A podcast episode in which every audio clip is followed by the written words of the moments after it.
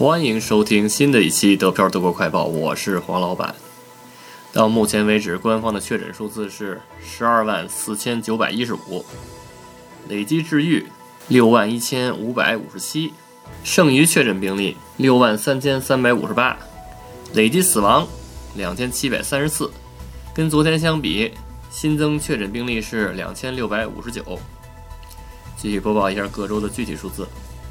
石河州一千零四十三，不来梅一百，汉堡一千七百一十，梅前州二百三十五，下萨克森州三千九百三十六，萨恩州五百一十六，柏林一千九百八十四，勃兰登堡一千一百四十八，北威州一万两千二百四十二，黑森州两千七百一十一，图林根七百四十八，萨克森州一千九百三十九。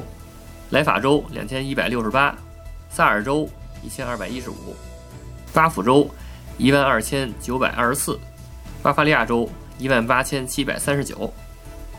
再播报一下欧洲前五：西班牙十六万一千九百八十四，意大利十五万两千两百七十一，德国十二万四千九百一十五，法国九万三千七百九十，英国七万八千九百九十一。再播报一下美国，美国是五十二万四千五百七十六。可能会有昨天没听节目的朋友啊，就问这个，哎，怎么数字越来越少啊？其实就是确诊的人数，然后减去这个治愈的，就变成了现在的数。所以现在报的都是已经减去治愈的人，对治愈的人他就不用算了，对吧？所以就是说现在人数比以前要少了，而且呢，今天的确诊病例是两千四百五十四。